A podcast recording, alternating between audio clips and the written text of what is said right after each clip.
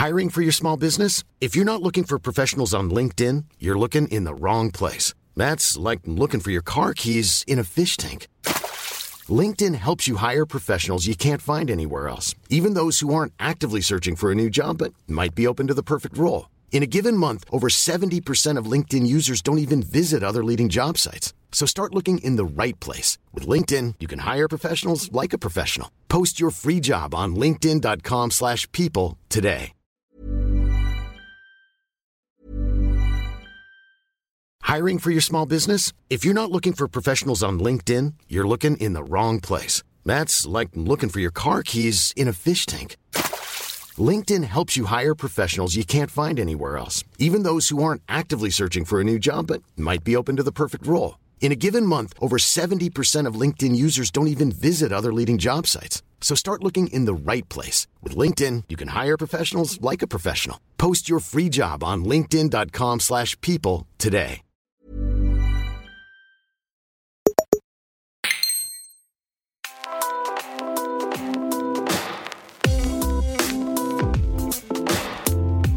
Continental breakfast. Yes, from 6 a.m. to 10 a.m. Muy buenas y bienvenidos a un nuevo Desayuno Continental, el programa sobre objetos culturales que hacemos en la plataforma Splendid, una vez por semana hablando, pues, a veces de cine, a veces de series, otras veces de videojuegos, o como hoy, que vamos a hablar de anime, que hace ya creo que tiempo que no, que no dedicamos un programa al anime. Y para ello, bueno, yo soy Javier Román, siempre se me olvida decirlo al principio, me acompaña una semana más eh, mi compañero eh, Alejandro Cáceres. ¿Qué tal, Alex? ¿Qué tal, Javi? Eh, pues nada, con muchas ganas, porque estábamos comentando antes fuera de micro, que si bien yo suelo seguir bastantes animes y mangas, es algo que en el día a día consumo, entre comillas, aunque odio esa palabra, es verdad que para esta temporada de otoño estoy un poco perdido y creo que el invitado de hoy nos va a ilustrar un montón con, con las cosas que se vienen que tengo ganas de descubrir, así que a tope. Claro, efectivamente. O sea, aquí eh, siempre tenemos la suerte de contar con invitados, invitados que nos iluminan con su sabiduría. Y en este caso, pues nos acompaña ni más ni menos que Alejo Correa de la web Ramen para dos. ¿Qué tal, Alejo? Pues muy bien, con muchas ganas de, de hablar de anime, como siempre, así que muchas gracias por la invitación nos vas a tener que, iluminar, por lo menos a mí, porque yo esta temporada estoy un poco desconectado. Tengo más o menos unas cuantas pistas, pero en verdad lo que queremos es hacerte muchas preguntas y que nos digas, pues un poco separar el grano de la paja, porque, a ver, para quien no, para quien no esté muy ducho en el tema de anime, habrá quien controle más y quien controle menos, digamos que se, se suele dividir, ¿no? La, las temporadas eh, de anime en Japón, ¿no? Como las, eh, las estaciones del año, ¿no? Eh, pues primavera, verano, otoño, invierno. Y justo ahora, desde octubre hasta diciembre, creo que llega, ¿no? Si, si no, corrígeme, pues es la de la de otoño, que empieza ahora. No sé si, y creo, creo yo, no sé, eh, que en cada temporada tiene como un tipo de anime más o menos también que se suelen estrenar, no todos, claro, pero hay como más o menos alguna corriente. ¿Tú, tú qué opinas respecto a eso? Suele, pasar que no, no, tanto por temática, pero sí al menos suele suceder que las temporadas de, de otoño suelen ser especialmente fuertes eh, en cuanto a estrenos en, en, general, sobre todo pues por continuaciones, segundas temporadas. Y, y, claro, pues eso infla, queramos o no, el, el catálogo de, de regresos esperados, sobre todo.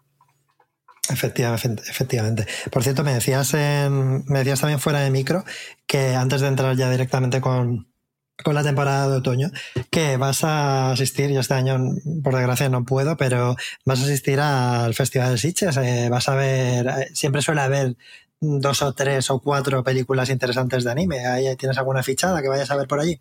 Hombre, ahí este año es especialmente llamativo porque hay bastantes con buena pinta como por ejemplo eh, El Castillo a través del espejo, que la dirige Keiichi Hara, el, oh, el director de Colorful. Y, y, bueno, que además viene como, como invitado presencial al, al, festival. Es verdad, sí, sí, sí, sí. Eh, joyo, en, en Sitges he visto unos cuantos chulos.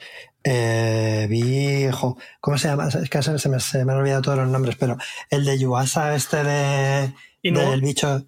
El de. No, no, eso fue el año pasado. Vi eh, mm, no me coincidió porque yo siempre suelo ir una. Son dos semanas, ¿no? Y entonces yo fui un fin de semana y uno lo pusieron justo el, siguiente. Al otro. al otro, claro, que además vino Yuasa. Eh, yo vi la de um, Lu Over the Wall en su momento. Qué bonita. Es súper, súper bonita, me pareció precioso verla ahí. Y bueno, unas cuantas muy chulas. La verdad es que siempre, claro, vas ahí como casi todas las películas que ves en Sitges sin saber mucho, porque son películas que todavía no se han estrenado en ningún sitio y te llevas a veces sorpresas muy gratas. Así que estaremos atentos a tu cobertura en Ramen Palados, que no hemos dicho, por cierto, en Ramen Palados eres redactor, pero también te ocupas de la parte como audiovisual, tengo entendido. Sí, de los directos, junto a otros compañeros y compañeras de, la redacción, pues nos encargamos de los directos, coberturas de eventos, entrevistas a, distribuidoras, a las propias librerías, a las propias editoriales. Así que, pues bueno, un poquito de, un poquito de todo en general. Nos lo, mm. nos lo partimos. ¿Tenéis horario para hacer directos? lo digo para que lo digas por si alguien quiere veros y, tal, o es un poco cuando, cuando hay algún evento especial. Generalmente todas las semanas mínimo solemos tener un noticiario semanal los lunes a las nueve y media, repasando pues todas las noticias de la semana y comentándolas, incluyendo pues los típicos salseos habituales del mundillo que no, que no solemos ir escasos. Y después, pues según vayan surgiendo, sobre todo a medida ahora, en el caso que se acerca, por ejemplo, Manga Barcelona, que es como el evento más potente a nivel nacional, sobre todo pues en lo que a licencias se refiere, pues se va acelerando un poquito la cantidad. Pues nada, estaremos ahí viendo vuestros directos para enterarnos de todos los salseos. Y nada, pues yo creo que ya, Alex, si no tienes eh, tú algo más que decir, podemos empezar ya a, que Alejo nos haga recomendaciones, ¿no? Que separe un poco, que es lo que me cuesta a mí ahora mismo, separar un poco el grano de la paja. Cuando tienes menos tiempo, pues eh, te viene muy bien tener a alguien como Alejo cerca y que te diga, pues mira, mírate esto y que puede que te interese. Así que si os parece bien, podemos empezar ya con alguna recomendación para esta temporada de otoño. Genial, vamos a empezar y vamos comentando cada una. Ok. Pues justamente lo, he separado un poquito por plataformas, porque es como la, la división ah, ya casi, casi un poquito habitual. Y, mm. y, empezaré pues destacando posiblemente uno de los de las de los estrenos más esperados de la temporada, que es eh, Frieren, una, en este caso, pues una historia de, fantasía que empieza un poco cuando deberían acabar las historias de fantasía, que es cuando derrotas al rey demonio y el grupo de héroes, en este caso, pues regresa victorioso al hogar y finalmente pues toca disolver el grupo. Entonces, claro, una, una maga, en este caso una elfa, el tiempo pasa diferente para, ellos. Entonces es testigo de cómo sus compañeros van muriendo lentamente, pues uno a uno. y, claro, es su, principal punto fuerte, pues claramente es el, empezar una historia de fantasía cuando la historia de fantasía debería estar acabando para hablar pues del peso de la pérdida, de lo que dejan, lo que dejan las personas de nuestro alrededor atrás. Es un conjunto especialmente especialmente bonito, pero que también bastante optimista que acaba abriendo la puerta pues a otras aventuras, ¿no? Que también es interesante. Mm. Esta la podemos ver en. Porque has dicho que vas a separar por plataformas, pero esta es en Crunchyroll, ¿no? En En Crunchyroll, sí. Se estrenaron el pasado 29, se estrenaron cuatro episodios de golpe, eh, de los cuatro primeros, y además eh, próximamente contará también con doblaje al castellano, que siempre es un, ah. un extra de accesibilidad. Hmm. Eh, no sé si tú lo conocías, Alex. Había visto el tráiler porque sí que, pues eso, había estado echando un vistazo a qué cosas iban a salir y lo que pasa es que no mm. había dedicado tiempo a saber el contexto y me parece súper guay ese rollo como más reflexivo dentro de este género que no, pues no es tan habitual, ¿no? Estamos muy acostumbrados, que no tiene nada de malo, ¿eh? yo defiendo todos los géneros y defiendo los sonen y demás, pero no estamos tan mm. habituados a que una obra de fantasía de este tipo tire más por esa parte como introspectiva de qué pasa después de haber mm, cumplido la aventura. ¿no? Entonces me parece como un punto de partida, una premisa que creo que vende muy bien la serie. O sea, es algo que a veces echamos en falta, ¿no? Una premisa que digas, ¿la serie de qué va? De esto. Y que te lo venda bien. Y creo que en este caso se cumple y además se acompaña de una dirección de arte súper chula que una vez más, dentro de que se parece, ¿no? entre comillas, a muchas obras similares, a la vez tiene como ese algo un poco distinto y diré, por hacer el único comentario que me gustaría hacer durante el día de hoy relacionado con videojuegos, que me ha recordado como a personajes de Fire Emblem, justo el, el estilo visual. Sí, sí, un poco por el, por el contexto entre comillas, histórico, ¿no? Eh, sí que puedo recordar. Pero la animación es bastante chula. No sé qué, qué estudio está detrás, pero. Eh, Madhouse. Ah, Madhouse, vale, perfecto, claro. No, pues eh, tiene, tiene muy buena pinta, la verdad. Se, se ve que está muy cuidada. Y nada, eh, habrá que echarle. Dices que ya están los primeros cuatro episodios. Los primeros cuatro episodios ya disponibles, sí. ¿Y los has visto? Perfecto. Por curiosidad, Sí, ¿has visto sí, sí. alguno? ¿Y qué tal? Sí, sí, sí. ¿Te está- ¿Qué Muy te está buena- pareciendo? Muy buena adaptación. Además, ya venía con la obra eh, leída, porque aquí en. España la publica Norma y, recientemente saca el, el séptimo volumen. Y pues claro, las sorpresas a nivel dramático sí que ya no me las he encontrado, pero Claro. creo que logra captar la esencia y pues al final la banda sonora, la animación y todo acaba pegando fuerte igualmente, así que la- los he disfrutado mucho. Hmm. Lo bueno es que como ya te lo has leído, sabes si lo recomiendas hasta el final, ¿no? Porque no es que lo estés siguiendo según se publica o según se estrenan los capítulos, sino que ya, ya sabes cómo termina y, y qué tal en ese sentido. Es de estas que dices, tenéis que verla sí o sí. Bueno, el, el manga sí que no está acabado. En Ah, Japón vale. lleva, lleva 11 y, y aún como que le queda, porque además está sufriendo algunos parones por temas de salud de, de los autores.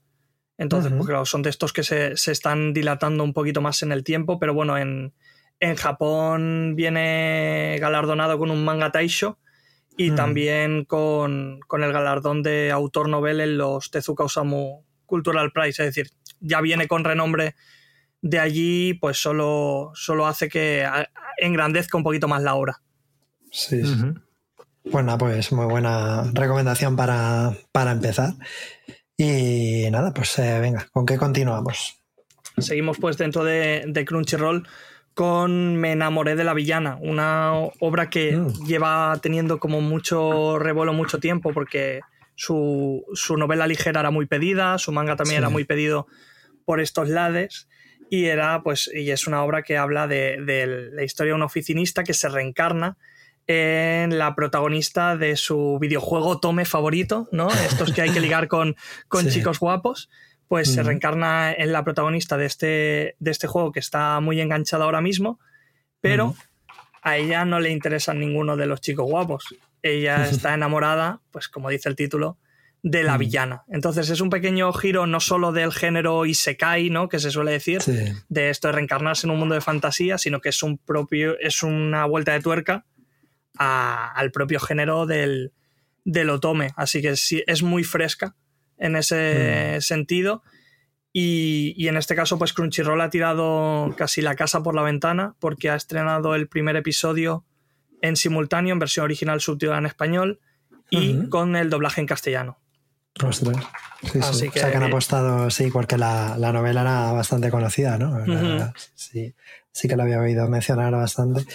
Esta estaría, o sea, bueno, claro, así contando la historia, eh, está clara la, la demografía también.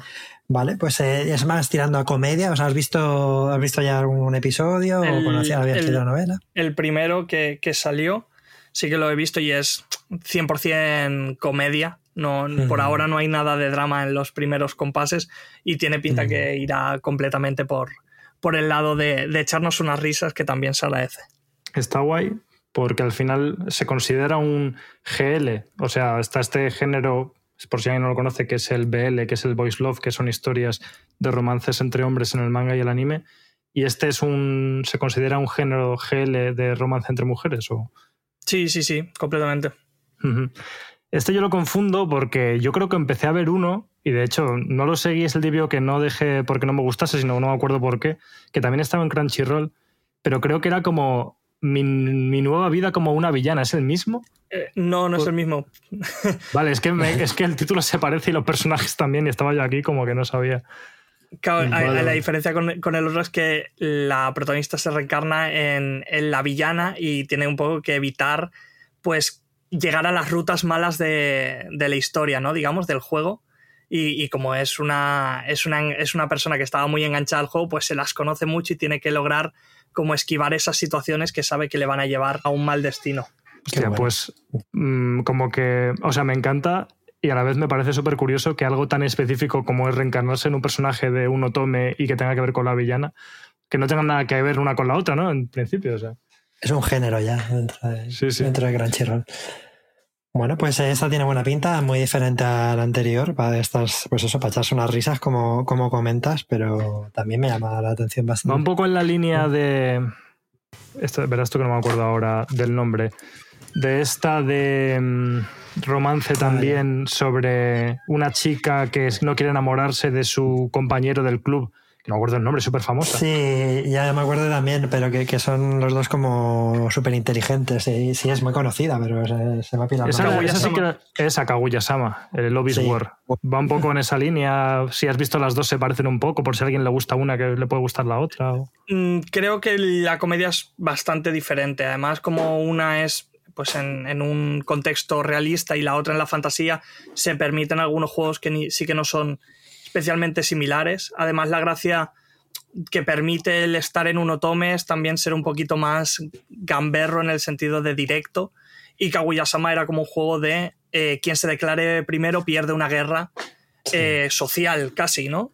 Y, y- y sí, sí que no se, no se parecen a, a nivel de humor, pero sí que si os gustan las comedias románticas en general Mm. y os gusta la, la fantasía, Me enamoré de la villana, pues es también una opción maravillosa. Qué guay. Pues nada, eh, continuamos con otro más. ¿Qué más tienes por ahí? Pues vamos a, a también uno de los más esperados de la temporada, que además nos llegará próximamente el manga aquí a, a España de la mano de, de ECC, y eso es los diarios de, de la boticaria. Por suerte, para esta aún nos quedan unas semanitas para disfrutarla, que se estrena el próximo 21 de octubre. Y Sí. en este caso, pues va la historia de, de una, de una chica que en un principio, pues, no pensaba que no iba a tener ningún tipo de relación pues con el, con el castillo o el palacio, ¿no? Gobernado por el emperador y sus Mm. consortes y sirvientas. ¿Este está Pero- ambientado en China? ¿Puede ser? Eh, en Oriente, sí. Ah, vale. Sí, Y- pensaba que era... Y justamente pues lo que hace es que de pequeña es secuestrada y le obligan, la venden para que sirva dentro de- del palacio. Aunque parece una chica normal, justamente la protagonista, Maomo, eh, tiene un ingenio rápido, es una mente aguda y tiene sobre todo amplios conocimientos en, en lo que vendría a ser medicina. Entonces, eh, es un secreto hasta que el eunuco jefe le descubre Mm. y sabe que es una experta en este campo. Entonces le, le va a hacer probar la comida y el veneno de las damas Mm. que quieren intentar, pues obviamente, acabar pues, con el emperador. Hmm. Entonces, pues es una trama de estas palaciegas que siempre hay una. hay, hay un poco de, de drama. Pero aquí lo que brilla especialmente es el, el trabajo intelectual de la, de la protagonista y los procedimientos que hace para, pues para dar a relucir las habilidades que tiene. Mm. Pues eh, este también tiene. Yo, yo había visto la- algunos. eh, esto también es una adaptación de, de un manga que había visto Ujú. algunas y tenía buena pinta el, el dibujo, pero la trama parece interesante. Este todavía no se ha estrenado, ¿no? Este sale a final de mes, creo. Sí, sale el 21 y saldrán tres episodios de seguido también. Vale, también en Crunchyroll estamos. Sí, Pues eh, jo, está, está guay porque cada uno que nos estás contando es como un género, hay un poco para, para todos los gustos. he pillado de todo. Eh, sí, sí, sí. Está muy bien, sí, sí.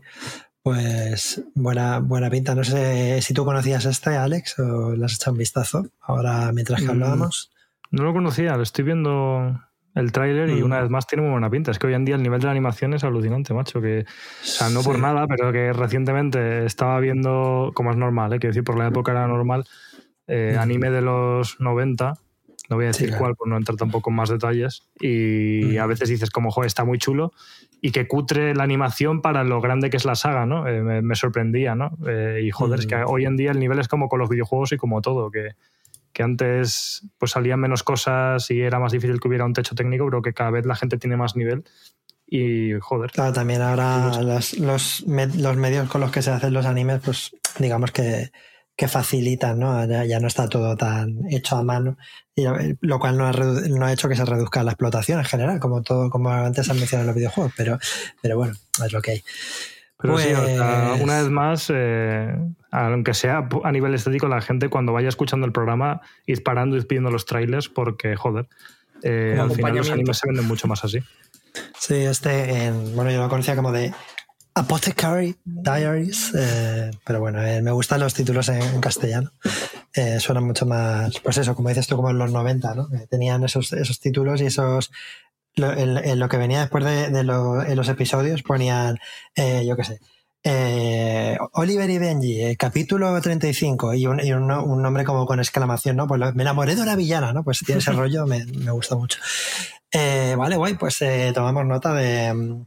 ¿Cómo era en castellano? ¿Esta? Los diarios de la boticaria. Los diarios de la boticaria, claro. Efectivamente, eso sale el 21 de, octubre y también en Crunchyroll.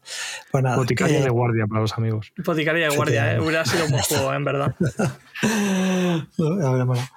pues cuéntanos, ¿qué más tienes por ahí? ¿Qué más? Pues tengo eh, una que viene con un poquito de, bajona, no, no mm. tanto por la trama, que también, sino por la, la situación de la, de la autora que, justamente recientemente falleció por cáncer antes de que saliera esta adaptación. Así que, pues, por desgracia, nunca va a poder ver adaptada esta, esta obra al formato televisivo. Y, estoy hablando pues de, de Migi Dali, una obra de, de Nami Sano que se estrena justamente pues hace dos días eh, también en Crunchyroll. Y, y para quien no la tenga un poquito en el radar a, a Nami Sano, es la autora de Soy Sakamoto por, eh, Sakamoto de Suga, que por aquí tuvimos tanto el manga como, como el anime y era una comedia donde un hombre, bueno, un hombre, un estudiante, era el mejor en todo, le podían quitar la silla, pero él no pasa nada, él se sienta sobre el aire porque es el más guay, el más cool. Y todo eran pues una especie de sketches cómicos donde, donde él sacaba a relucir pues, pues todo lo guay que era. En, en este caso, Migi Dali es un poco, por no decir completamente diferente, porque va de la, va de la historia de, de Hitori, que llega a una, a una, casa por la mano de una cigüeña, ¿no? Una pareja de mediana edad que ha sido bendecida pues con, con Hitori, un, un, nene. El tema es que, a pesar de que sus padres son amables, le dan un espacio en casa, tiene comida, para proteger esa felicidad un poco idílica, Hitori tiene que ocultar un secreto. Y hasta ahí puedo leer. A pesar de que parezca muy, muy dramático o con mucho misterio, eh, el tema de comedia no, no se deja atrás y, sigue teniendo esa huella de, de, comedia de la mano de, de Namisano y creo que es una de esas imprescindibles ya no solo por, por la historia que tiene especialmente buena pinta, sino también pues un poco para hacer memoria a la, a la, gran autora que se nos ha ido, la verdad, muy, muy joven. Estaba viendo los, eh, pues eso, la, los, la ilustración eh, tanto del manga como del anime. Es como tiene este rollo misterioso, ¿no? Los personajes, ¿no? Una mirada, no sé, eh, rollo, yo qué sé, Junji o cosas por el estilo, ¿no? Un poco, pues eso, que, que que te deja, te deja con un estilo muy propio, por así decirlo. Hmm. A mí también estamos aquí todo el rato haciendo las conexiones con cosas que no tienen nada que ver, pero no sé por qué me recuerda como persona el estilo.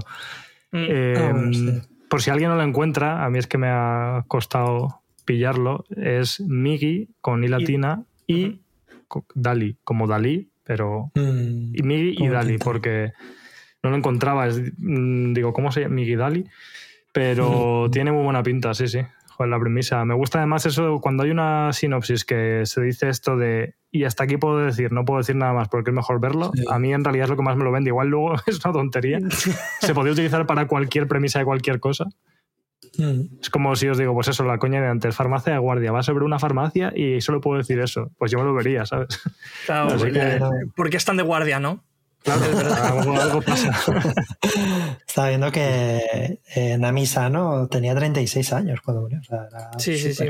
muy, muy, muy, muy joven. Y, la verdad es que, pues eso, por desgracia, a ver si, si también nos llega esta obra a España para poder disfrutar de, del manga. Pero bueno, se, mm. se comenta que, que, lo último que escribió es que ella se iba con una, con una sonrisa, que dejaba su legado eh, eh, con ella, así que lo, lo, hizo al menos de la mejor manera que pudo.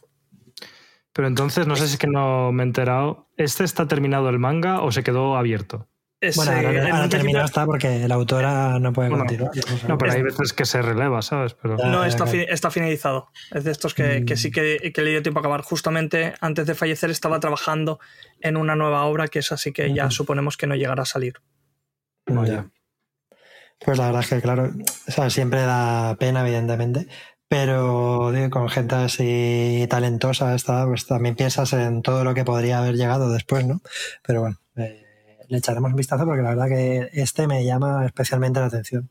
sí, y también porque no es tan habitual ver obras de autoras, o sea, las hay y conocemos unas cuantas, pero oye, que también es algo a, destacar mm. y, casi incluso puede sumarle interés. Mira, Silent Voice es otro que vi, ahora que estamos hablando de, autoras, otro que vi en Sitches, eh, Koen Katachi, la, la vi en Sitches en su momento.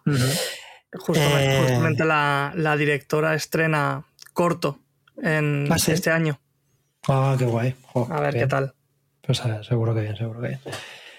Pues muy bien, me, gusta mucho esta recomendación. Además, no conocía nada, así que ahí queda apuntado. Y nada, pues continuamos. ¿Seguimos con Crunchyroll? O... Seguimos con Crunchyroll, tiene casi el monopolio. Entonces, claro, claro, estamos, es casi gran parte de la lista es suya. Pero mm. en este caso pasamos eh, a algo completamente distinto, algo muchísimo más gamberro y es que mm. estamos hablando pues de, de Under Ninja, que mm. el manga es, que de Kengo Hanazawa, que es el autor de Ayama Hero. Eh, ah, bueno, me encanta. Aquí lo, recomiendo yo, ¿no? Sí, sí. Pues eh, esta es la, la, nueva obra que está publicando el, el autor actualmente mm. en Japón y que también se puede leer en España por, por norma editorial. Y es, sigue teniendo su estilo completamente gamberro y, y casi rozando la distopía pero en este caso, en vez de estar pues hablando de, un apocalipsis zombie, eh, el autor prefiere hablar de que los ninjas a, día de hoy siguen estando presentes en la sociedad.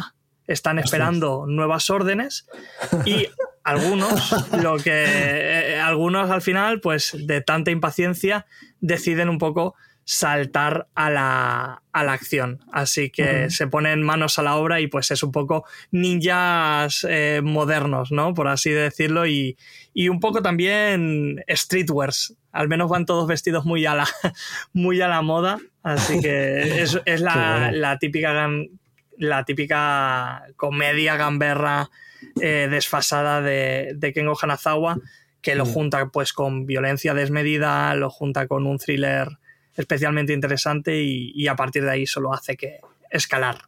O sea, un poco como Emma Hero, ¿no? Todo lo que ha dicho se, podría extrapolar. extrapolar, exactamente. Joder, es que el, estilo de dibujo de este hombre también me parece espectacular. No sabía que iba a salir anime y... O sea, estoy, de hecho he puesto aquí Under Ninja Anime y hay como muy poca muy pocas imágenes, pero tiene pinta de estar bien adaptado también. Sí, han hecho, poca promo. Mm. Joder, pues eh, eh, Amahiro era, bueno, fue bastante popular, ¿no? Quiero decir, eh, con el live action y todo. Pues yo le quiero echar un vistazo porque Amahiro me, me gustó un montón. Y esto pinta muy, muy bien. O sea, solo la sinopsis me parece ya llamativo. Pues, ¿esta cuándo se, ¿sabes cuándo se estrena esta? Mañana. Ah, mañana ya. mañana. Plan de jueves. Madre mía, único, trabajo no estás dando? Veo que, no está terminado el manga. Esto es que es como la eterna frustración de la gente a la que nos gusta el manga y el anime y tal, que cuando hay una obra como sin terminar, eh, no sé, como que al final, bueno, aquí no hay problema porque va a salir la temporada, saldrá completa y te esperas a la siguiente como si vieras una serie que está saliendo ahora, ¿no? Pero o sea, a mí siempre me da como agobio el decir, me interesa esto, pero no está terminado. Entonces no sé hasta cuándo voy a tener que estar siguiéndolo o esperando a que salga algo, porque igual tarda mucho. Y si depende de que se publique manga, ¿sabes? No sé tú, aún así, ¿has leído manga, este manga? ¿Lo has leído? Lo que hay.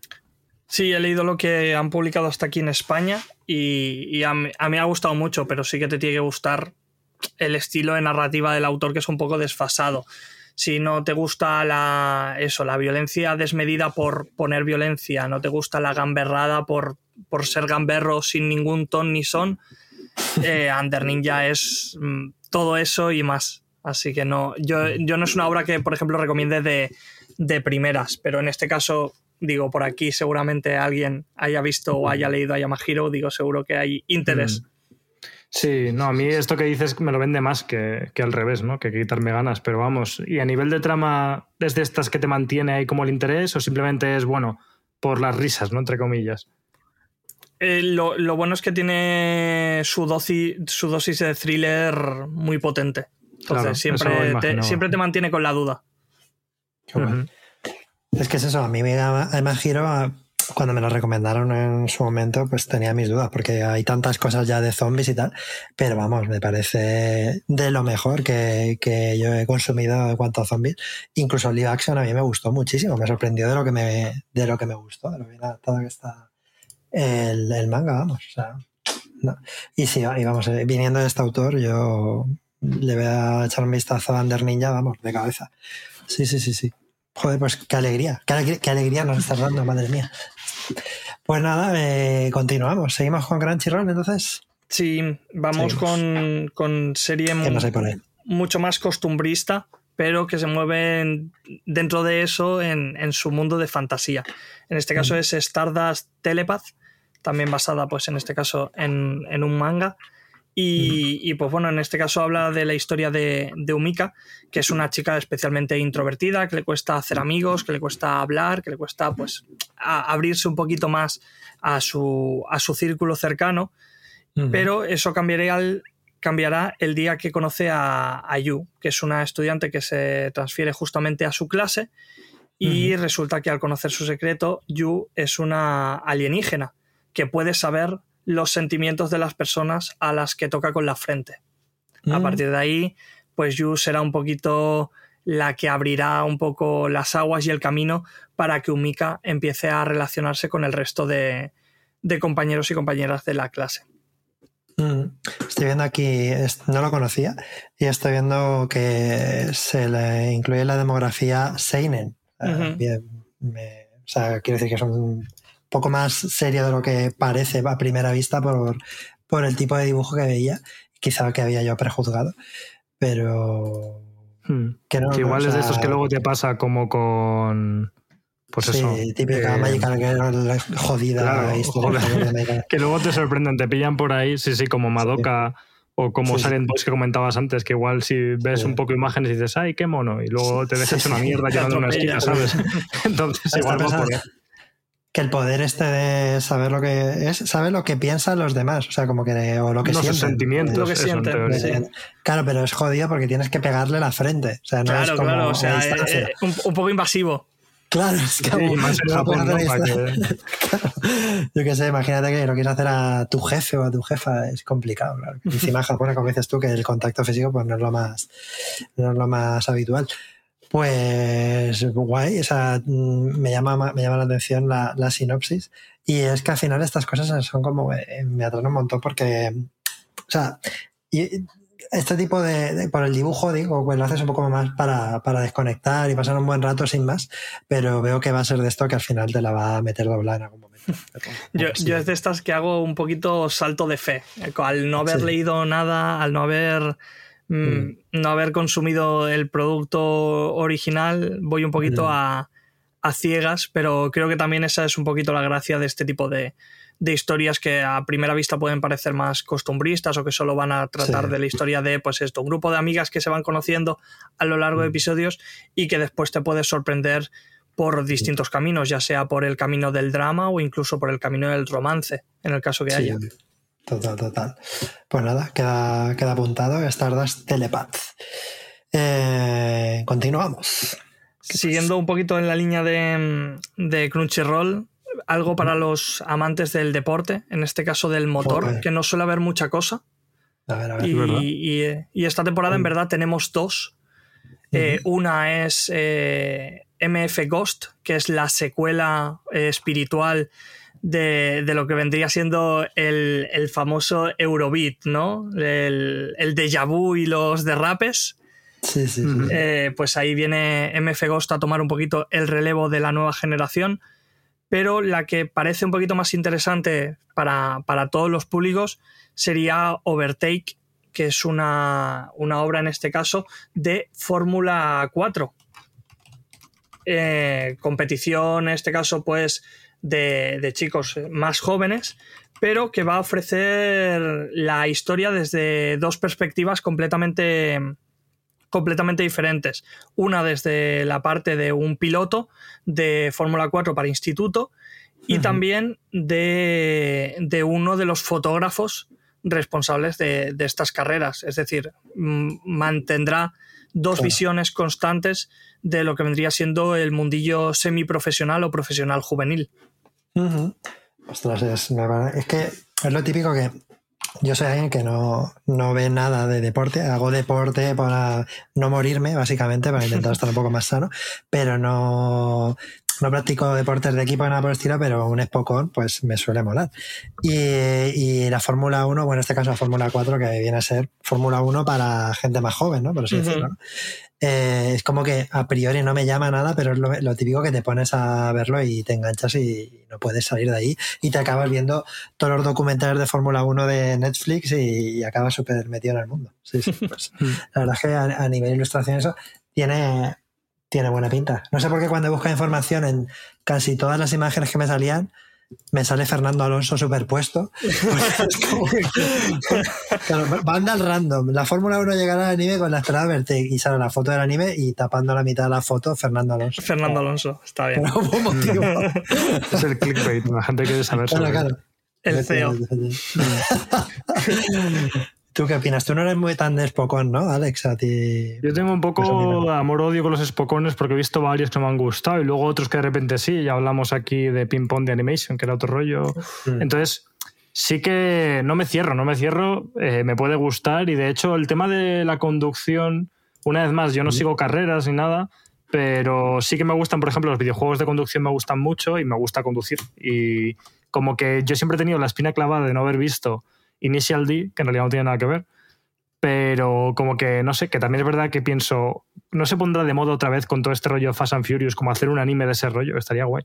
Como los Need for Speed mm. de la época y tal, que me gustaba ahí, mucho. Ahí tienes, ahí tienes el de MF Ghost, es el, sí, sí, sí. el sucesor espiritual 100%, es decir, ver, si, si, te quedas con la espinita clavada de, de, de eso, de, de, algo como Initial D, pues la nueva generación en un principio pues este, esta MF Ghost que también se podrá ver en, en, Crunchyroll. Pues mira, no tiene mala pinta. Mm, bueno, y si no, eh, supongo es que siempre ha costado mucho encontrar dónde ver Initial D porque no está en ningún lado, pero, no. pero eso, que es algo, es como un, eh, un, rollo que me gusta, ya digo, me gusta el tema de la carrera a nivel de la tensión, porque al final en el Spokon, aunque hay muchas más cosas y es lo bueno que puede gustar a alguien a quien no le gusta un deporte, pero a la vez también hay mucho deporte, o sea, las cosas como son. Entonces, yo veía, o sea, yo por ejemplo, no me gusta nada el fútbol, pues me costaba mucho ver en su día Oliver y Benji. Y el voleibol, de hecho, me gusta jugarlo, pero tampoco te crees que me entretengo tanto viéndolo. Y por eso en Haikyuu, aunque pasan muchas más cosas, hay mucho partido, partido, partido. Y creo que estos espocones de carreras, como me gusta un poco más el tema de las carreras, podrían entrarme. Así que no me cierro en absoluto y me, me pueden gustar. Sí, pero esto que menciona tanto Initial D como MF Ghost, aparte tienen este rollo de estética noventera, ¿no? Brutal, que sí. me parece súper atractivo. Hay algunos eh, juegos de, no sé si eran de PlayStation 2, eh, así como de este estilo, solo, solo, solo por ese rollo eh, casi, pues eso, Japón en los urbano, 90, incluso en los 80, urbano, city pop, ¿sabes? Eh, ya solo por eso ya me parece la hostia de, de chulo. Solo por la estética, ¿no? Mola un montón. Pues guay, también me ha molado mucho esta recomendación. Eh, pues nada, eh, continuamos. ¿Qué más, ¿Qué más tienes por ahí? Eh, para acabar con Crunchyroll, y antes habíais comentado que no íbamos a hablar de videojuegos, pero de este vamos a hablar especialmente de videojuegos. Venga. Porque vamos a hablar pues de Kami Erabi God.app. El título fácil no, no nos lo podían poner y tiene todo el sentido del mundo porque lo produce Yokotaro. Ah, vale, vale. Le faltan números, entonces le faltan números. Le faltan números, ya llegarán. y tendrá como tres finales también el anime, ¿no? En función de qué capítulo veas, en qué orden. Y... Tiene toda la pinta de que va a ser una liada importante. porque va al fin y al cabo de, de una especie de Battle Royale entre jóvenes que reciben poderes de dioses a través de teléfonos móviles. Madre. Muy persona también, ¿no? Y casi, casi que es lo único que han comentado en la sinopsis. Así que la sinopsis es un poco eh, eh, como spoiler, me imagino, porque no quieren comentar mucho. así que las imágenes y si quieren hacer videojuego a raíz de esto ya lo tienen hecho, ¿no? Porque los personajes parecen parece un videojuego en cel shading, ¿no? Un poco. Sí. Del tipo de. Parece, yo que sé, Nino Kuni o alguno de estos así, de este rollo, de hmm. los, modelados, vamos. Hmm. Además está. Sí, perdona. No, quería aprovechar un pequeño inciso porque es que si no se me va a olvidar. ¿Has visto el anime Nier Automata? Sí. ¿Y qué tal? A mí me gustó mucho. Sí, ah, bueno, pues es que no tenía muy claro, como no había escuchado a nadie hablar, a mí me gustan mucho los juegos de Nier y en general yo y me he leído libros sobre él y demás. Y tenía mm, como la duda de esto estará bien o no está bien. Es como el anime de persona, que también me genera como dudas de. El de persona no está tan bien. Claro, el de persona, fíjate, no está tan bien. Pero oye, mm, gracias, porque quería saber si, si entonces merecía la pena verlo y a mí me gusta mucho Nier Automata, así que me lo veré. El de, el de Nier es especialmente mm, eh, interesante porque amplía gran parte de lo que aparece en el videojuego, que también aparecen pues, en otros libros relacionados con la franquicia. Entonces hace un poco como popurrí en el buen sentido para ofrecer como la experiencia definitiva. Y, el tema es que yo creo que es, me da la impresión de que se va a volver a rizar el rizo cuando vaya acercándose al final. Mm. Va, creo que el tema de enseñar diferentes finales va a ser especialmente complicado a no ser pues que se saquen de la manga ahí algún tipo de, producción rara. Pero habrá que ver cómo enfocan el, presentarte todo lo que tiene para ofrecer en los compases finales Nier con sus diferentes finales en, el anime. Al menos, al, al menos estos primeros episodios, la verdad es que han estado bien. El problema es que tuvo una producción un poco tortuosa, no porque se vea mal, sino porque sufrió varios retrasos, hasta el punto de que tuvieron mm. que estrenar los últimos cuatro episodios en un mismo día. Ostras. Sí que fue, fue, fue producción por lo que se ve complicada, pero bueno, ya tiene continuación confirmada. Y para una persona que no ha jugado el videojuego y no le interesa, o sea, si se lo encasquetó para que lo para verlo con alguien, le, se va a enterar de algo va a decir qué coño es esto. Para, mí es la mejor puerta de entrada. Ah, bueno, pues mira. Al videojuego, claro. O sea, es, como que luego te anima a jugarlo, ¿no? Como pasó con, el, con el Cyberpunk. Mm. Más que nada porque la estética ya está ahí bien, bien potente que dices, hostia, esto hay que, hay que metérselo en vena. Sí, la verdad es que la pinta del anime es la leche. O sea, ojalá un juego ¿no? de Yokotaro directamente, o sea, hecho en cel shading con esa, con esa estética. No sé la, animación, porque sobre todo, o sea, no, me acuerdo del tráiler, pero los fotogramas sueltos que se iban, se iban mostrando por ahí, joder, está muy bien. Pues nada, este era, perdona. El era. Eh, te, hace repetir el nombre. Kamierabi.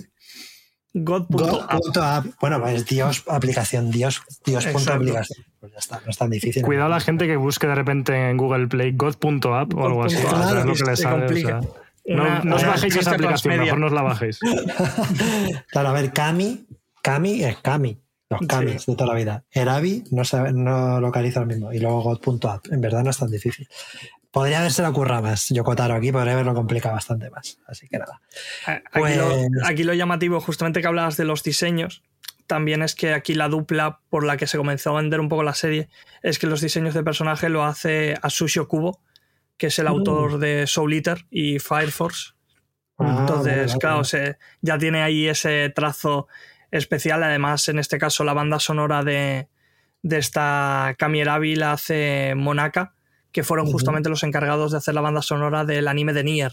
Así que todo queda en casa, como que se dice. Qué, bueno. Qué bueno. Qué bien, qué bien. Joder. Pues está muy bien esta temporada de otoño, ¿eh? O nos la estás vendiendo muy bien o... Creo que también nos la estoy vendiendo muy bien, yo creo, ¿eh? después, después, vendrán las decepciones. vale, pues nada, continuamos. A ver.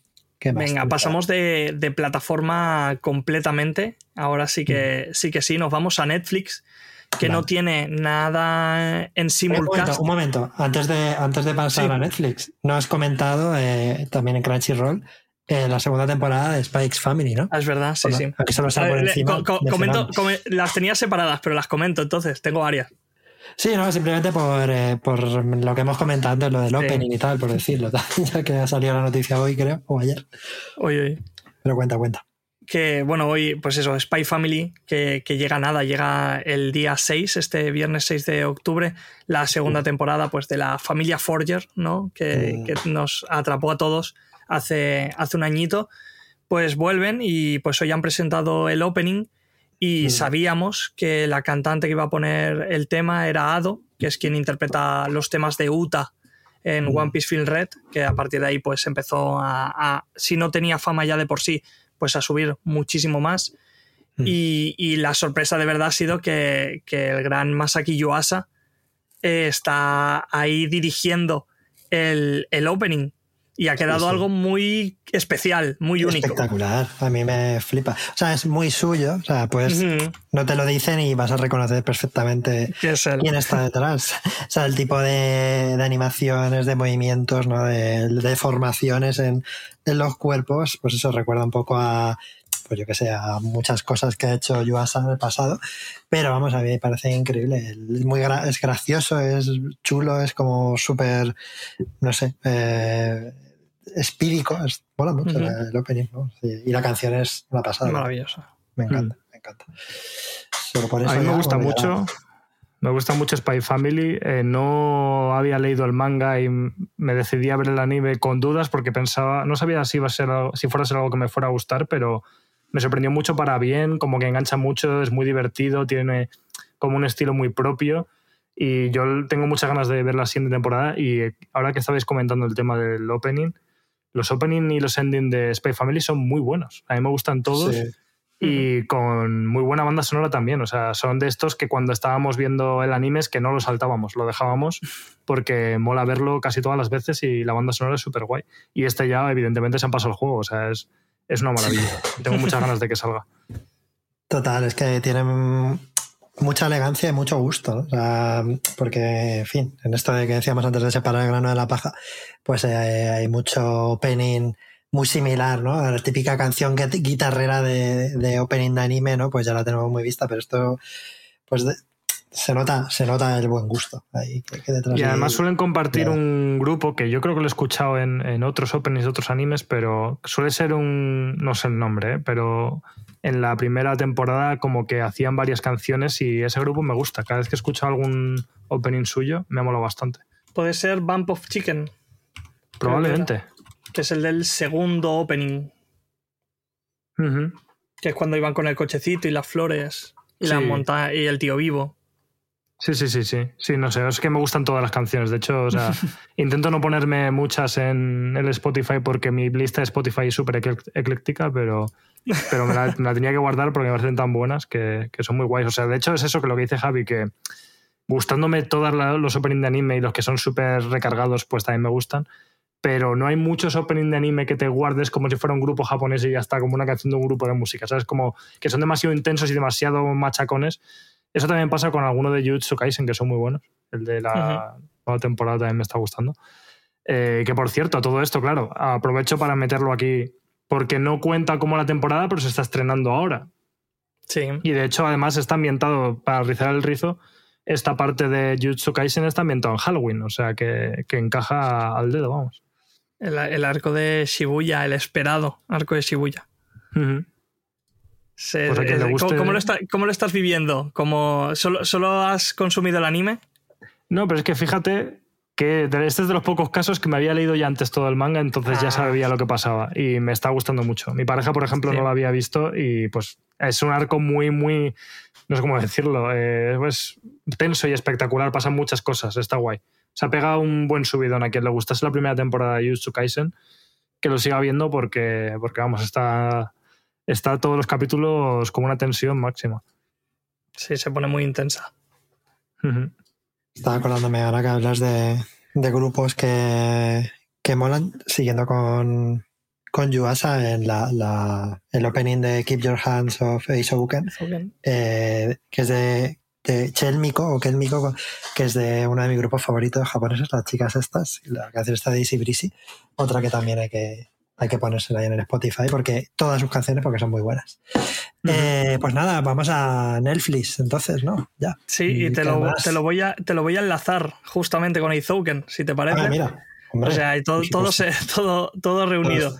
Eh, porque el, el, próximo 17 de noviembre se estrena la adaptación al anime de Scott Pilgrim. Ah, es, verdad, es verdad. Es verdad, claro, que, es de. Bueno, cuéntalo tú, cuéntala la, productora.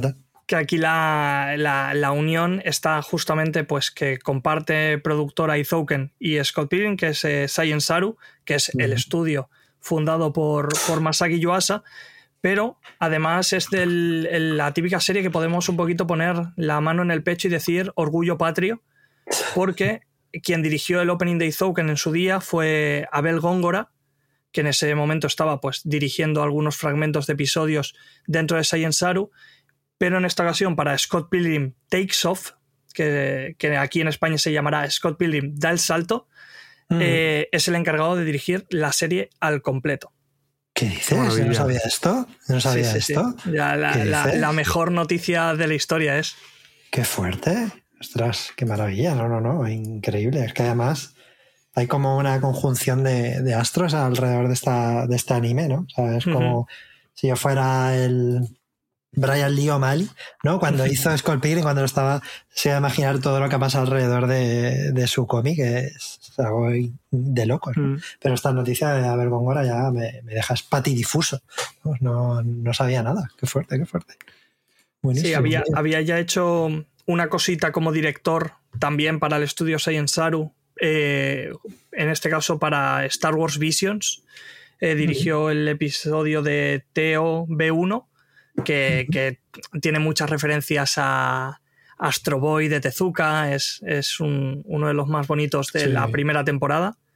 y, pues bueno, ahora se lanza pues con esta serie que, como dices, se han, se han juntado un poquito los, los astros, porque repite en la versión original, que en este caso sería la inglesa, repite todo el casting original de la película de Edgar Wright. Es que es increíble, o sea, es que me parece increíble, o sea, que esté, eh, o sea, que esté todo el cast, eh, todos los actores ahí, que, que lo haya hecho este estudio, o sea, no sé, me parece que después de que se estrene este anime ya nos morimos todos. Hmm. no, hay nada más allá de esto. es increíble. es increíble, de verdad. Y, y, a ver, pero Leo Mali ha sacado otros ha sacado otros cómics, pero ya es como es imposible, no vas a poder hacer nada más relevante. De hecho, cuando salió Scott Pilgrim, yo me acuerdo que en esa época, esta típica época, como completamente desconectado de los mangas, bueno, que es un cómic, ¿no? Pero de hecho es el cómic más mm. manga que yo creo que, he leído, en el sentido de que me recordaba como si fuesen tomos de manga más que un cómic americano que tenía otros formatos. Y el caso es ese, que no que yo estaba como súper desconectado de leer nada de cómic ni de manga, la típica etapa en la que piensas que eso ya no te va a volver a gustar. Y fue gracias al cómic de Scott Pilgrim que me volví a enganchar, me enganché muchísimo, o sea, me lo devoré a toda hostia y me encanta. La peli, cuando se estrenó también me gustó mucho, no la he vuelto a ver, es verdad que tengo ganas de verla otra vez, pero es como que pasa un poco como con el live action de One Piece, que de momento he visto muy poco, ¿eh? pero que está guay, es, de hecho es que está mucho mejor de lo que podía esperarse, lo cual ya es bastante bueno pero como que hay cosas que no quedan necesariamente bien adaptándolas a personajes reales. Es como que me da la sensación de que se puede hacer y, está guay explorarlo y si sale una obra buena, pues adelante, pero como que se siente un poquito antinatural y la, la peli de Scott Pilgrim creo que lo lleva eso mejor que el anime de One Piece, que el anime de One Piece a veces es un, poco raro en ese sentido, pero que como que esta serie es lo que viene a, realmente hacer la adaptación que, que no sé si necesitaba, pero como la adaptación perfecta de, del cómic. Yo creo que tiene más sentido esta serie que lo que fue la peli, que la peli fue muy guay, además también porque va a tener un poco más de espacio para desarrollarse, la trama y tal. Entonces, no sé, yo tengo muchísimas ganas, el estilo visual es acojonante, independientemente de que te guste o no te guste Scott Pilgrim, eh, se nota como ese estilo como, como muy creativo en la animación, no sé, eh, lo tiene todo, así que joder, qué ganas. Sí, que tiene todo el sentido del mundo que, que la serie de animación de Scott Pilgrim sea un anime y no una serie americana. Sí, sí. La verdad es que Edward Wright ahí fue un director fue muy bien escogido para, bueno, no, sé si fue un encargo, qué coño fue, pero digamos que fue muy, muy, muy buen director para esa película, porque luego antes y después ha hecho cosas, eh, o sea, por ejemplo, mi Zombies Party me mola, pero, o Baby Driver está guay, pero la última de Last Night in Soho me parece bastante fail y sin embargo yo creo que ahí en Scott Pilgrim dentro de, lo que se puede hacer en un live action de, ese cómic, vamos, se hizo lo mejor que se podía hacer, pero desde luego la, casa de Scott Pilgrim es, el, anime, clarísimamente, o sea, ahí, va a tocar techo, vamos. Sí, pues además, además Edgar Wright aquí hace de, productor también. O sea, está de productor y Brian Lee O'Malley es el guionista también. O sea, es como un proyecto donde están todos y, no, no, yo creo que ya no puede salir mal. Es algo que ya solo por, por, lo que, por lo que implica de la gente que está detrás es un bombazo sin ninguna duda.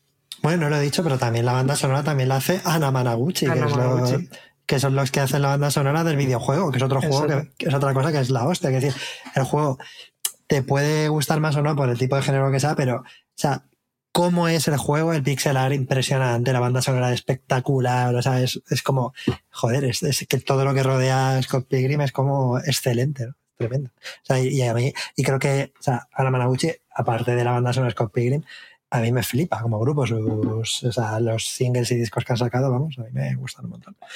Así que nada, no, es que es imposible, o sea, me da la sensación de que es, es, tan guay que tengo miedo a morirme antes de que se estrene. Es como, por favor, no quiero, quiero verlo. No queda nada, no queda nada. Sí, sí, sí. Y nada, o sea, el, de lo que no queda nada tampoco es de nuestro programa. Nos queda ya muy poco, o sea que a lo mejor hay que ir eh, en lo siguiente ya ir resumiendo un poco, porque de todas maneras, a ver, no he explicado, aprovecho para decir aquí. Eh, Desayuno Continental, eh, estamos en la plataforma Splendid, como hemos dicho al principio, y además del podcast eh, semanal que podéis escuchar en Spotify, Apple Podcasts y compañía, tenemos un contenido premium para los que nos apoyáis en Splendid. Y ese contenido premium, ahora mismo, si vais y os apuntáis, es gratis. Hasta final de año eh, podéis disfrutar de, todos los podcasts extras que hacemos, que se llaman el Bermud, eh, todos los que hemos grabado hasta ahora y los que grabaremos hasta final de año, eh, pues sin pagar nada. Luego os podéis borrar, cuando vaya el 31 de diciembre borráis y así no tenéis que pagar si no queréis y si queréis seguir apoyándonos, pues seguís ahí. Pero eh, ya sabéis que podéis ir, apuntaros a splendid.club a apoyarnos en, a nosotros en concreto porque también hay una suscripción para todos los podcasts, pero eso ya va por otro lado. Y entonces podréis acceder al contenido extra y al grupo de Telegram donde pues hablamos de cositas, pues hablamos de, pues, de anime, de películas, de cine, de videojuegos, etcétera, etcétera. Tendréis acceso a las dos eh, cosas. Y ahora cuando acabe el programa, eh, pues eh, grabaremos el Bermud, que será contenido extra que podréis tener ahí si os apuntáis a Club Splendid gratuitamente. Eh, y ahí pues puede que, mm, digamos, si nos hemos dejado algo en el, en el tintero, pues eh, terminemos ahí. Bueno, y una vez explicado esto, puedes continuar si quieres. Alejo. Pues el, segundo bombazo que tiene Netflix, ya lo he dicho, no tenía mucha cosa, pero las, las dos cosas que tiene son especialmente potentes y, y, no es para menos porque este anime pues lleva en producción alrededor de ocho años es decir, esto ha costado parirlo, como se dice, mm. y estamos hablando pues del anime de Pluto, que es mm. la adaptación del manga de, Urasawa, que a su vez es una reinvención de mm. Astro Boy de Osamu Tezuka. Una serie con un valor de producción desorbitado, que va a contar con ocho capítulos de 60 minutos, es decir, ocho horas de, puro contenido para adaptar, pues básicamente todo lo que vendría siendo la historia de, de, Pluto de Urasawa. El, mm. autor, pues, qué decir, de Monster, Billy Bat, 20th eh, Century Boys. Mm. No, no, hace falta casi ni presentación. Sí, sí. Además lo enlazas muy bien porque con lo que has dicho antes de, de Abel Góngora que hizo esta inspiración en Astro Boy, pues también enlazamos un poco con esto. Y efectivamente esto es, estaba deseando que hablaras de ello porque me parece, claro, algo súper esperado, ¿no? Esta, esta adaptación de Urasawa, que por cierto pusieron en Netflix también Monster, ¿no? Hace, bueno, hace cosa un año o así, se puede disfrutar ahí también. Y a todos los que nos gusta Urasawa, pues estamos esperando esta adaptación con muchas ganas. Lo que no sabías es eso, que llevaba ocho años en producción, qué barbaridad. Sí, porque ha cambiado mucho de manos, ha cambiado de directivos, es decir, es de estos proyectos que han sufrido mucho por el camino, pero parece que lo que hacía falta era que Netflix pusiera dinero, ¿no? Que, mm. Netflix pues tiene sus cosas especialmente malas, pero cuando pone el ojo y especialmente pone los billetes, pues a veces salen cosas especialmente interesantes. Sí, sí, sí, sí. Pues eh, lo que no sé yo, o sea, yo creo que estas cosas Netflix las hace un poco por prestigio, ¿no? Porque, ya, a ver, entre la comunidad de que le gusta el, manga o el anime, pues eh, conocen Pluto y esperan esta adaptación, pero en general como que no he visto mucha promoción, ¿no? De, más allá de las páginas especializadas, ¿no? O sea, a lo mejor en otros países sí, pero yo aquí mm, en medios generalistas o cosas por el estilo, se debería hablar de esto, porque es como una especie de acontecimiento. Pero bueno, al mm. final con el anime es complicado. Alex, perdona, no sé si vas a hablar. No, de hecho, estabas antes comentando lo de que está el anime de Monster y precisamente es buen ejemplo de lo que hablábamos antes de cómo evoluciona el anime y lo mucho mejor que está ahora, porque el anime de Monster en concreto eh, eh, se ve regulín o ha envejecido regulín. Pero claro, es que ves este de Pluto y, y no me extraña el tiempo de desarrollo que tiene porque tiene un nivel de cuidado que es acojonante. Yo, de hecho, justo lo tenía súper pendiente Pluto y fue este verano que me lo leí, ya lo he terminado, entonces ahora pues como lo tengo más ganas aún de ver la adaptación animada, y es un anime que de los que da la sensación de que va a mejorar la obra, y esto es mucho decir porque estamos hablando de Urasawa, pero es que me gusta el manga, pero me imagino lo bien que puede funcionar esto en, en anime, ¿no? Porque es como una historia así como thriller, eh, muy como noir y es como algo que, creo que funciona muy bien a nivel audiovisual. Entonces, tengo ganas y creo que, entiendo lo que dices, Javi, estoy completamente de acuerdo. No es una cosa que lo vaya a petar, pero a la vez, como la obra de base es muy buena y el valor de producción también es, es alto, yo creo que hay gente a la que le puede. O sea, que puede ser este tipo de anime rollo Attack on Titan en el sentido de que gente a la que no le gusta el anime se lo ve porque es un buen thriller, porque tal, y le engancha, yo creo que puede ser uno de esos ejemplos y, a tope con él. Pues sí, pues sí. Pues hemos llegado a la hora de podcast. Entiendo que todavía te quedan algunas, eh, algunas cositas por ahí que comentar. Eh, pildoritas, eh, pildoritas. ¿Quieres que te quieres quedar para el vermut para comentárnosla? ¿Te parece sí, me quedo, me quedo, sí, sí. Vale, pues, pues nada, pues eh, muchísimas gracias, Alejo. Eh, ahora vamos a pasar al vermut. Esto ya sabéis que si queréis escucharlo, si queréis más recomendaciones, eh, todavía, todavía quedan unos cuantos ases en la manga, pues pues entráis ahí a Splendid, os apuntáis gratis y podéis escuchar el Vermut y, y escuchamos un ratito más Alejo contándonos qué se cuece en esta temporada de anime. Y nada, para los eh, para todo, para todos los que estás escuchando esto y todas, eh, muchas gracias por escucharnos. Eh, ya sabéis que nos podéis apoyar también si le dais em, a seguir en Spotify, en Apple Podcast y compañía, nos ponéis cinco estrellitas. Bueno, eso nos ayuda muchísimo. Y nada, solo me queda darte las gracias, Alejo, por. Ahora seguimos, pero bueno, te voy a despedir aquí para el podcast general. Ahora te digo hola otra vez, pero muchísimas gracias por, por tu sabiduría, por iluminarnos. A vosotros por, por escucharme, por, por compartir la, vuestras opiniones y espero que os hayáis salido con una buena lista, tanto vosotros como los que nos estén escuchando. Sí, sí, seguro, seguro. Y bueno, que te esperamos que vuelvas por aquí para comentar otras temporadas de anime o otras cosas que vayan surgiendo. Estás invitadísimo, ya sabes. Encantado, ya sabéis, tengo los, los MDs abiertos que se dice. Perfecto. Y nada, Alex, ¿a ti qué te voy a decir? Pues que nos vemos en un rato en el Bermud, ¿no? Sí, ahora seguimos hablando de cositas. Pues nada, pues ya sabéis, si queréis seguir con el podcast, meteos a Splendid y ahí nos vemos un ratito. Y nada, no, para, pues para los demás, eh, nos vemos en el próximo Desayuno Continental. Chao, chao.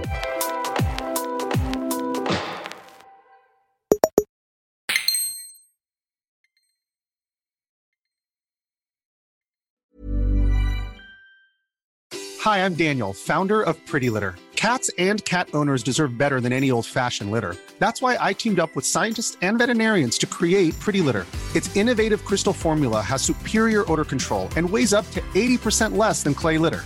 Pretty Litter even monitors health by changing colors to help detect early signs of potential illness. It's the world's smartest kitty litter. Go to prettylitter.com and use code ACAST for 20% off your first order and a free cat toy. Terms and conditions apply. See site for details. Planning for your next trip? Elevate your travel style with Quince. Quince has all the jet setting essentials you'll want for your next getaway, like European linen, premium luggage options, buttery soft Italian leather bags, and so much more. And is all priced at 50 to 80% less than similar brands. Plus, Quince only works with factories that use safe and ethical manufacturing practices. Pack your bags with high-quality essentials you'll be wearing for vacations to come with Quince. Go to quince.com/pack for free shipping and 365-day returns.